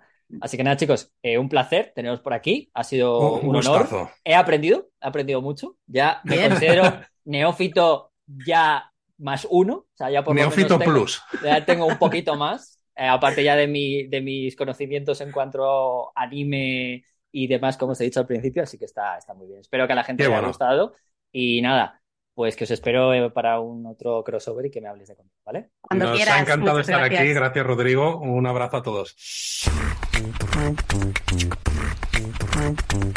La diapositiva y el negativo. Anda, hilando con el tema asiático, Iker, que te acabas de volver de tierras asiáticas, ¿eh? ¿Qué ganas ahora mismo de zamparme un ramen? O sea, es que eso ir a hablar de Japón y yo pienso en, más allá del sushi, pienso en comer. Qué, qué maravilla en comer. Y qué ganas de ir a Japón, ¿eh? Yo acabo de volver de... Te, no, te, iba a decir, sé que has vuelto de Singapur, pero es que te lo asocio porque como el otro día estuvisteis en Canon probando eh, desgrapadoras y calculadoras, lo, primero que me ha venido a la cabeza es qué ganas tengo de tener una desgrapadora de Canon, alguna cosa de esa. Necesitas, todos necesitamos una desgrapadora. Hasta que no la ves, ves cómo funciona, no lo sabes, pero luego ves y espera, ¿cómo, cómo puedo vivir? Es decir, ¿cómo me he pasado como he hecho trabajos en, en, el cole, en la uni, quitando gapas, jugándote la vida sin una desgrapadora de Canon. Pues eh, sí, sí, acabo de, mm, acabo de volver de, de Singapur, pero ahora escuchar a, a, los amigos de japonismo, pues me han entrado unas ganas terribles de ir a Japón. Y ojo, mira, va, va, va aquí una exclusiva. Ojo, igual en unas semanas, igual, a lo mejor, Fotolari está en Tokio. Chan, chan, chan. Uh. Chan, chan, chan. Y hasta ahí puedo leer. Uh. Además es verdad que hasta ahí puedo leer, ¿eh? Primero porque no sé más y segundo porque tenemos acuerdos firmados de callaros la boca, os matamos y tal. Pero sí, amigos, Fotolari. Además, los japoneses con eso sabes que son muy cabrones. Sí, sí, sí, sí. Uy, uy, sí, sí, además. no entienden. El, el... Esta, anécdota la he contado mil veces, pero una vez en una presentación europea de Sony hace muchos años, eran las Next 5 y Next 7 de las primeras sin espejo de, de Sony, que era. Estábamos donde estábamos, en el lago Como, en Italia, y había, había jefazos japoneses. Y esto eran que sabes de ahí, y, hubo un error en la programación de la noticia que salió, pues si tenía que salir a las 7 de la mañana, hora japonesa, pues salió a las 4 de la mañana, ¿no? Y yo recuerdo que bajé ahí a desayunar, en plan, todo publicado, guay, tal, no sé qué, no sé cuál. Abrí la puerta del ascensor y estaba la gente de Sony Europa, la gente de la agencia de comunicación y los japoneses esperándome con una cara. Y hostia, les costaba entender que había sido un error, o sea, que, que, que no, era, que no era queriendo, pero bueno, sí. Japón no, en Japón no hay errores. No hay errores, ¿no? O si, los hay, pero, se, pagan. y se clavan espadas si hay errores. Sí, sí, pero bueno, fue. Pero yo creo que desde entonces no nos han cometido más errores. Pero sí, sí, sí, mira, es, es estupendo este, este capítulo y todo lo que nos han contado. Es estupendo que Japón vuelva, vuelva a estar abierto y, y, es más estupendo pues eso, que en unas, en unas semanas estemos por allí y a ver qué, a ver qué vemos, a ver qué, a ver qué grabamos. Hace, claro, yo la última vez que estuve en Japón fue en verano de 2000, ¿Con Ángel? antes de la pandemia. ¿Fue con Ángel y con...? No, luego yo, yo volví ah, otra vez. Fue, en verano de 2020. Algo de Fuji puede ser, ¿no? Algo de Fuji puede ser. Estuve en una cosa muy rara de unos premios de fotografía de... No, lo último que fueron unos premios de fotografía de Nikon. O no sé si estuve en un viaje que no tenía nada que ver con fotografía, que era con, ah. Con la parte de cocina de Panasonic, que estuvimos en Kioto. Esta vez, esa vez estuvimos en Kioto, no estuvimos en, en Tokio. Sí, fuimos a Tokio un par de veces. No sé, yo, he ido muchas veces a, Japón. Esta va a ser la séptima o, la octava y tal. La próxima vez me voy con vosotros, eh, que ya yo, yo no es, además ya lo, ya, ya lo he hablado con ellos, que yo no tengo, yo no he estado nunca y la verdad es que soy bastante inculto, entre comillas, de la cultura japonesa. A ver, no inculto, inculto, porque sí que yo, yo también, ¿eh? O sea, yo, voy, yo siempre digo, yo voy a comer. O sea, yo voy a comer y voy a, a, desmitificar. Yo creo que cada vez que vas a, a, Japón lo desmitificas un poco más y esto es muy interesante lo que cuentan siempre los amigos de, de japonismo y, y, que ellos mismos se ríen mucho con, con ese halo de pureza que hay siempre respecto a la cultura japonesa, ¿no? De, de creo que fue Laura hace muchos años en que se, se hizo viral, Laura de japonismo, que decía que se hizo viral un vídeo que un japonés dejaba ponerse en la cola delante a alguien y tal, y ella se descojonaba y decía, yo he estado mm, no sé cuántos mil años y no he visto esto nunca, o sea, no nos flipemos, son muy amables, pero también son muy reservados. Y muchas veces el criterio, Tokio, supongo que Tokio, yo he estado sobre todo en ciudades grandes, yo no he estado en la zona interior, en la zona más rural, que, que es muy rural y, y, que es muy interesante, y son muy amables y tal, pero también prima un poco el criterio de no me molestes, no me líes, que tengo mucho, que yo tengo ya bastante con mis mierdas, con pagar aquí mi vida en Tokio, con, con pasarme cuatro horas al día en transporte público. No me vengas aquí occidental de mierda a molestarme con tus cosas. O sea que. es como lo de que se creen que los españoles vamos todos a los toros y que vamos con, ¿no? Esas cosas. ¿Tú no, ¿tú no vas? ¿Yo? Ah. Pero sí, sí, pero es muy interesante, muy interesante. Yo siempre digo que, que, que, la primera vez que vas a Tokio es que te revienta la mm. cabeza por, por, o sea, por la comida, por, por las costumbres, por cómo es la, porque es una mega urbe de estas que, que, que hemos visto tantas veces o en, en, en, libros, en cómics, en películas, entonces estás allí y, y es, es, es, espectacular. Luego cuando vas volviendo vas, vas, vas viendo cositas, ¿no? De, de, de, la pregunta, ¿no? Yo muchas veces cuando voy a sitios es, ¿vivirías aquí? Y en el caso de Tokio, uh, de Tokio, de Kioto, de grandes ciudades, en plan, uff, ni de coña, o sea, ni de coña, o, o sí, pero un, un, par de mesecitos y tal. ¿Cómo, esto, nos, ¿Cómo nos estamos enrollando, no? Hablando de... Bueno, está bien, o sea, simplemente por conocer, porque además es un sitio en el que fotográficamente es como eso sí, gran, parte de, gran parte de temas cacharrísticos, ¿no? Claro, claro, viene de allí. Vienen de ahí, ¿no? Entonces... Y luego fotográficamente yo digo que en, en, Japón es muy fácil hacer fotos, no sé si buenas, pero resultonas, porque bueno, porque al final todo es muy exótico para nosotros, eh, todo nos parece curioso. Eh, las primeras veces, pues yo supongo que muchas veces eh, te dedicas a hacer fotos de carteles en japonés que te hace mucha gracia, que igual pone no fumar, ¿no? Y tú estás haciendo la foto en plan, ¡ay, qué bonito! tal. Y este tipo de cosas, pues bueno, luego cuando según vas yendo, según vas, pues ya dicen cuidando un poquito la mirada y tal, y dice, bueno, pues esto, esto yo en Barcelona no lo haría, ¿no? Pues, pues aquí, aquí tampoco. Pero bueno, tengo, confieso que tengo ganas, ¿eh? Tengo ganas de, de, volver por allí. Hice un zamparme unos cuantos ramen y unas cuantas cosas. Ay, ay. Y además eh, de, de, la tierra. Nada de... de la tierra. Muy bien. Eh, y, pues Singapur muy bien, ¿eh? Por cierto, Singapur eh, en breve va vídeo va ah, vídeo, hemos hecho, eh, yo he estado, he estado en un viaje que no tenía nada que ver con la fotografía, que era un viaje gastronómico organizado por, por Singapur eh, Airlines, por la compañía aérea, que tiene vuelos directos, por cierto, desde Barcelona, lo cual es una auténtica maravilla. En el caso de Tokio, eh, no sé si los hay, pero nosotros no vamos vuelo directo y es bastante infernal en comparación. Eso es porque no ha entrado Ayuso aquí, ¿eh?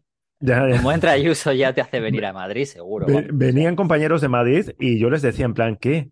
¿Qué se siente? Hacer escala en Barcelona, ¿eh? Es, es, raro que normal. Lo habitual, sobre todo para vuelos de Sudamérica, es tener que pasar por, por Madrid. Que yo estoy muy, que yo estoy muy a favor de tener que hacer escalas. a mí el rollo este de que en cada gran ciudad tiene que haber vuelos directos a todas partes del mundo es como, oiga, a ver, pues no. Supongo que en Barcelona, pues ahí Singapur es una ruta de negocios muy potente. El avión iba llenísimo, o sea, es una ruta que llenan, o sea que supongo que hay mucho tráfico de personas y por eso lo hacen desde Barcelona y lo que decía que en el caso de, de Tokio no vamos así. Y el viaje era de esto y de turismo de Singapur, un, viaje gastronómico, pero yo casualmente cayó en mis manos la, la nueva Fujifilm X-T5 y se me ocurrió, oye, pues qué mejor forma de estrenarla que, que llevármela. Entonces me, lié mucho porque a, a, la vez que tenía que estar haciendo la parte de gastronomía, estaba haciendo la parte de, de fotografía, estaba intentando sacar buenas fotos, me estaba grabando, no sé lo que habrá salido. Estamos ya montando el vídeo y yo creo que a ver si en unos días lo, lo tenemos y a ver el, a ver el resultado.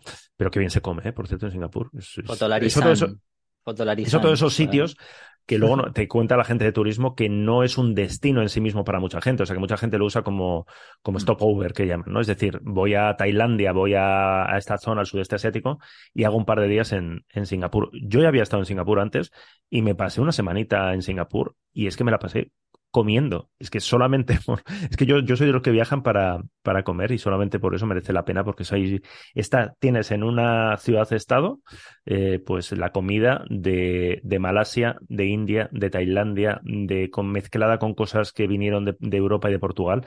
O sea que es... Eh, es Te a decir que has descrito Madrid perfectamente.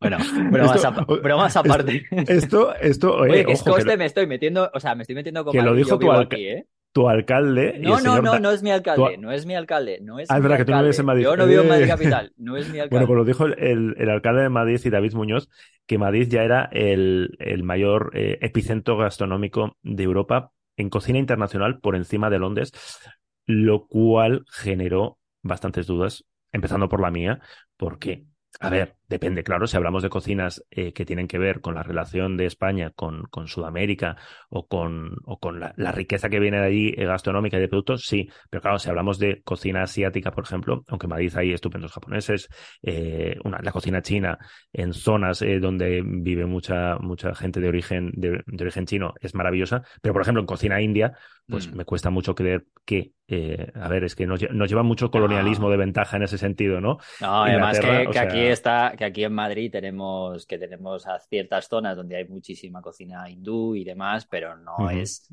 A ver, nos falta, por ejemplo, alta gastronomía de esos, de esas zonas hindú, por ejemplo, no hay. O sea, puedes ir a un hindú, pero es un hindú, pues hombre, poco, pues sí, pues como podemos encontrar en casi todas las ciudades, ¿no? Yo creo. Sí, sí, pero no aquello de, sitios de lo que dices tú, de alta cocina y de diferentes eh, variedades, porque muchas veces, y acabamos ya con la comida, por cierto, hablamos, a mí me hace mucha gracia porque habla, somos muy de hablar de la cocina india, que es equivalente a hablar de la cocina española, que me dirás tú lo que tiene que ver eh, la cocina de Orense con la cocina de Huelva, ¿no? Por eso algo, tiene, algo tiene que ver, ¿no? Tienen unas bases comunes, pero luego el producto, el tipo de cocina y demás es muy, es muy diferente. Y hasta aquí mi sección de gastronomía y fotografía. Bueno, en Fotolari por un día está bien. Bueno, Podríamos pues hacer, ¿no? Podemos hacer. Yo, yo siempre tengo, una de estas cosas que tengo apuntadas en la libreta es hacer un, una serie de artículos relacionando vinos y fotografías icónicas de, de la historia.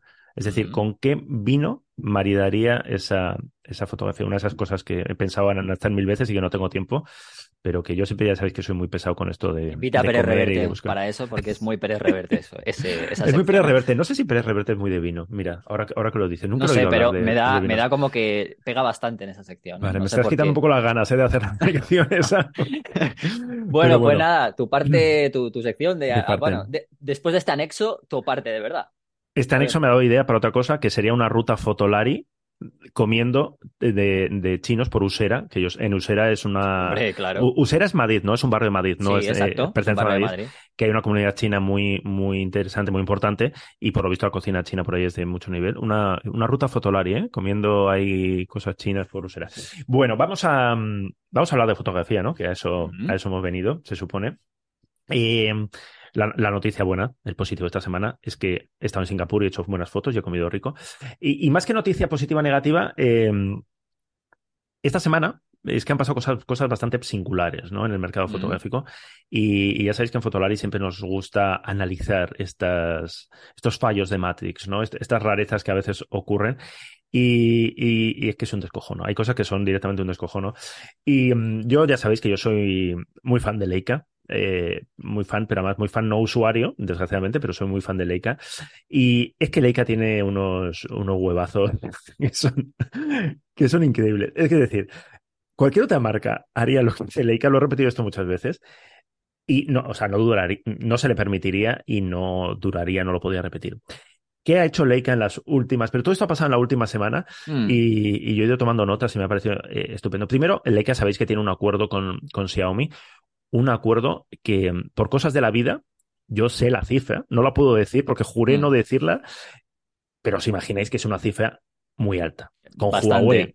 Con Huawei era una cifra alta. No, esta es más todavía, ¿eh? Con Leica, con Xiaomi es una cifra muy alta, escandalosamente alta, podríamos decir.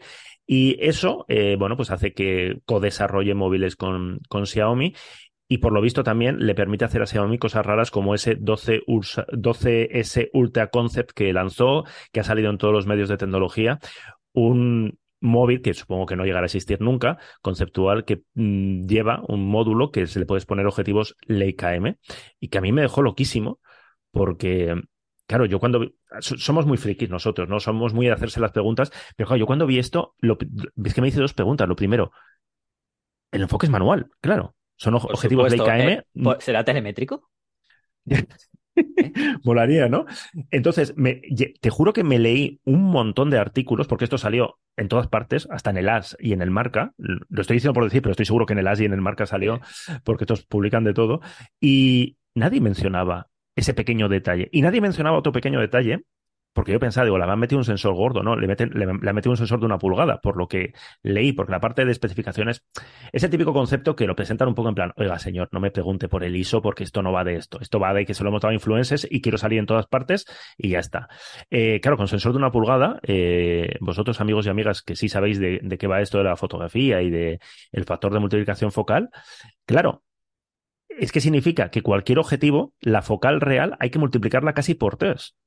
Es decir, tú le pones, tú vas ahí con, tu Sumilux eh, 35, 1, 2, que te ha costado 6.000 euros, y muy bien, tienes un noventa y tantos, tienes casi un 100 milímetros, que para retratos te va muy bien. Pero no sé, me, me pareció curioso que nadie mencionara estas cosas como, oye, si esto algún día llega a existir, que no va a existir, porque ya Sony ya presentó cosas parecidas. ¿Te acuerdas de los módulos aquellos fotográficos? Sí, los, que, los Q, esos que hubo, los dos. Que, a mí me gustaban, ¿eh? Yo creo que esto, esto, bueno, se adelantaron a su tiempo y ahora ya igual no tiene mucho sentido. Pero bueno, me, hizo, me hizo mucha gracia la idea, me hizo mucha gracia que Leica se prestara a eso, con los serios que son a veces, ¿eh?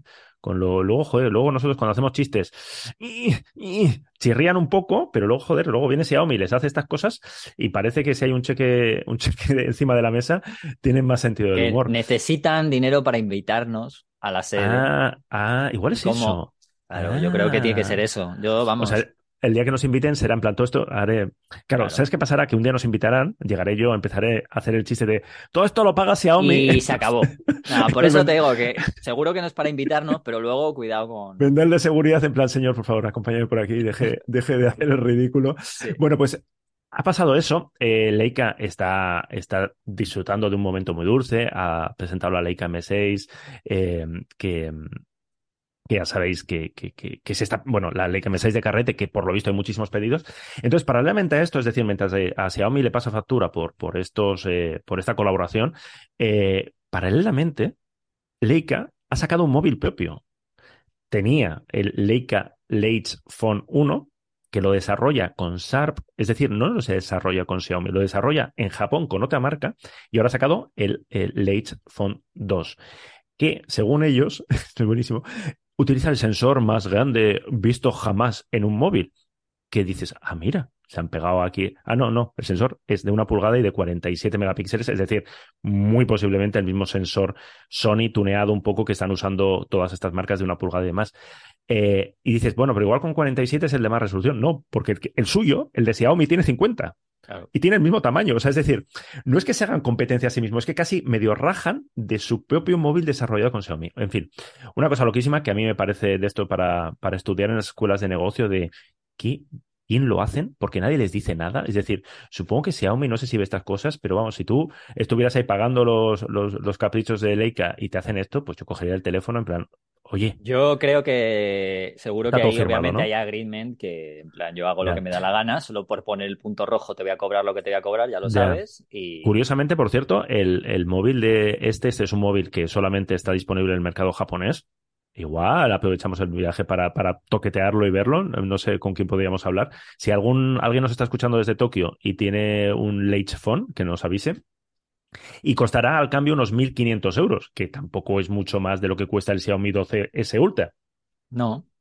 Con lo cual, eso sí, estará restringido al mercado japonés. De hecho, de hecho, me hace gracia porque el módulo de cámara es muy parecido, si te fijas.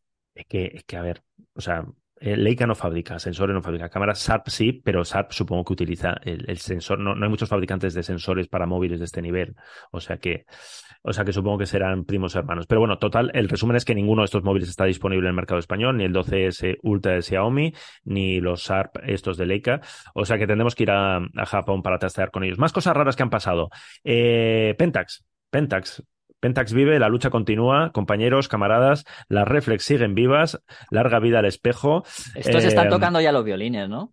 Espejo o muerte. Ojo, porque igual en un girito de guion, cuando ahora todo el mundo vuelva a la película, estos dicen, pues nosotros ya tenemos reflex aquí. Yo qué sé, no lo sé. Es muy surrealista. Han presentado una, una Pentax, eh, sabéis que tienen la, la K3 pues nos han presentado ahora una de gama más eh, sencilla que está ya en ese, bueno, estamos en ese punto de no sabemos si tomárnoslo en serio, tomárnoslo como una cabezonería o como, oye, una apuesta. Ellos tienen sus usuarios, tiran para adelante y lo que dure, dure. Y ojo, porque Kodak está, está contratando gente para sus fábricas de película. O sea, si ahora mismo alguien se atreve a decir que dentro de cinco años no estaremos hablando de cámaras reflex, que lo diga. Yo, yo no me atrevo. Es, es absurdo, no tiene ningún sentido, pero yo no me atrevo y mm, porque Reflexistas, lo veo, el Reflexistas, el, próximo blog. Y además en, foro, además en foro. Reflexlari, ¿no? Reflexlari y en foro, nada de web, ni YouTube, ni nada. O sea, vamos al pasado totalmente, hacemos un foro. Exactamente, sí, sí. Hay, y además sector duro, o sea, es decir, un, grupo así, un, partido maoísta reflex de sector, sector crítico. Total. Eh, veremos, veremos lo que pasa. Eh, los tiempos están cambiando. Pero, y, termino ya con esto, que me estoy enrollando un montón, em, a veces no cambian como nosotros pensamos y a veces cuando cambian para volver hacia atrás, me estoy liando, eh, no vuelven a ser como nosotros lo recordábamos. Y esto viene a cuenta de un, historión que nos lo cruzamos de casualidad en la, precisamente en la presentación de la Fuji X-T5. Había ahí personas de, Fuji hablando un poco del negocio, del carrete. Eh, lo hicimos eh, al lado, la presentación fue al lado de la Wonder Photoshop, que es una tienda dedicada un poco al al revelado la fotografía, que también venden cámaras digitales y demás, de, eh, que está en Barcelona y que si estáis por Barcelona merece, merece la pena visitar. Y están diciendo, bueno, pues que, ellos también habían notado que había subido mucho el revelado de carretes, que revelaban unos 20, 25 al día. Y comentó uno de los responsables de, de Fuji.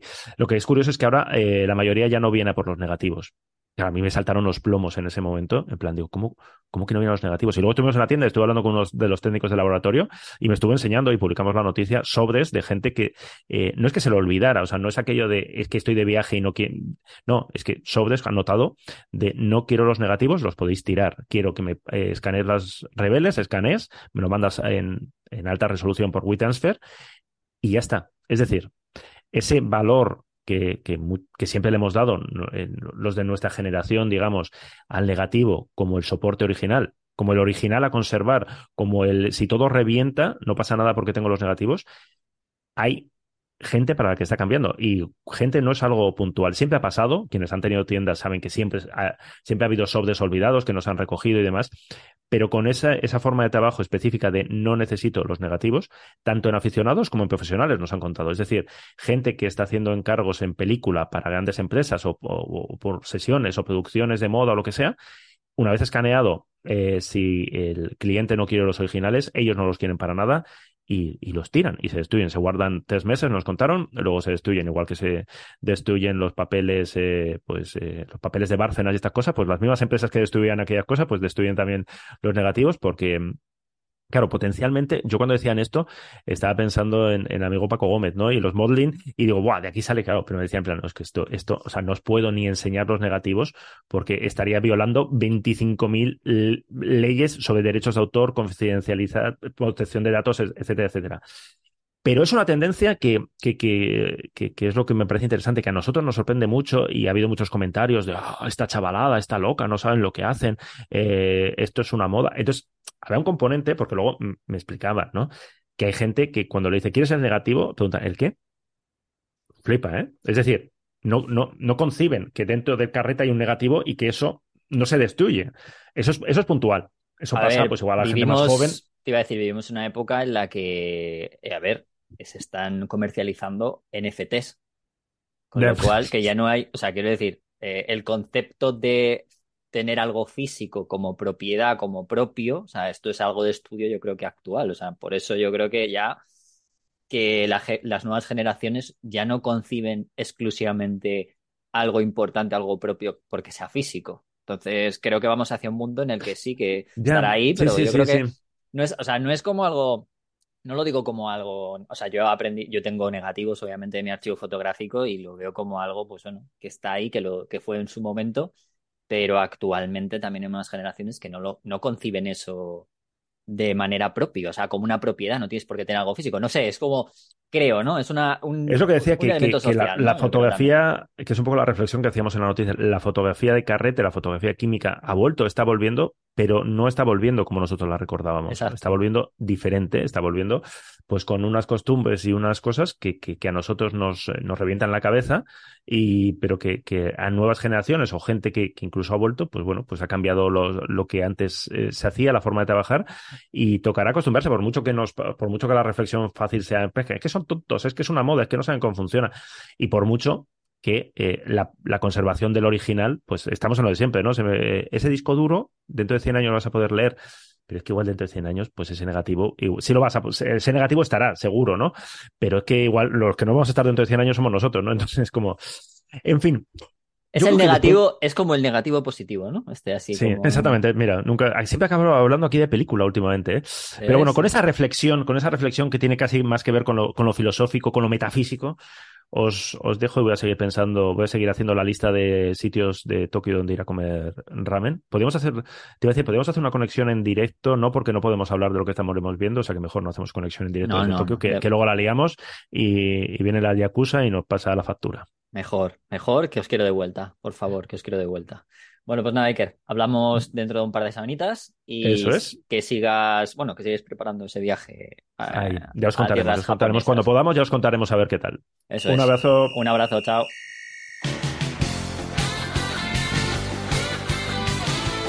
Fotolari Podcast. Fotografía, vídeo y lo que surja. Con Rodrigo, Iker y Álvaro.